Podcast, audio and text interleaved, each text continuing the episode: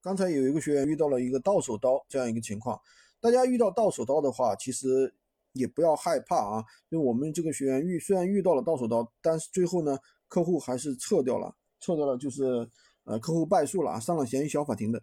那怎么回事呢？就是这个客户拿到这个产品之后呢，他就说，哎，这个是翻新的，怎么怎么样？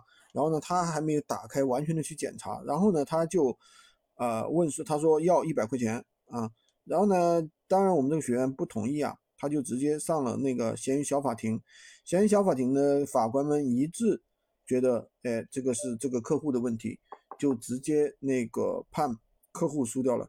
因为什么？这个很明显的一个证据，这个客户呢，在那个问我们的这个学员，问这个这个卖家要这个钱。所以说，大家也不要担心，不要担心这个到手刀的问题啊，不用去担心。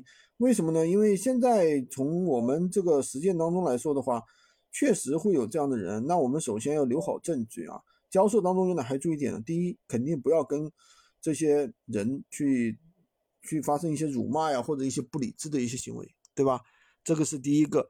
第二个呢，就是我们不要去有那个什么一些不好的一些行为，对吧？比如说去，比如说怎么怎么样啊，对吧？当然了。这更重要的一点啊，是留好证据。比如说像小法庭的时候，一定要能够充分的显示出对方是在到拿到东西之后呢，来进行压价，来进行要钱这个事儿。所以呢，嗯，到手刀吧，大家也不用担心吧。喜欢军哥的可以关注我，订阅我的专辑，当然也可以加我的微，在我头像旁边获取闲鱼快速上手笔记。